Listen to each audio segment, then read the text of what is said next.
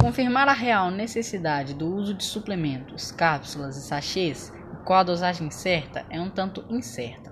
Esse é o principal motivo para marcar uma consulta com um especialista na área, já que existe a questão da biodisponibilidade, que representa quanto desse nutriente será de fato absorvido e aproveitado pelo nosso organismo. Por isso, o melhor é conversar com o médico, inclusive porque, se doses terapêuticas forem necessárias, deverão ser prescritas por ele e, se a alimentação anda uma bagunça, não são as cápsulas que reverterão os estragos.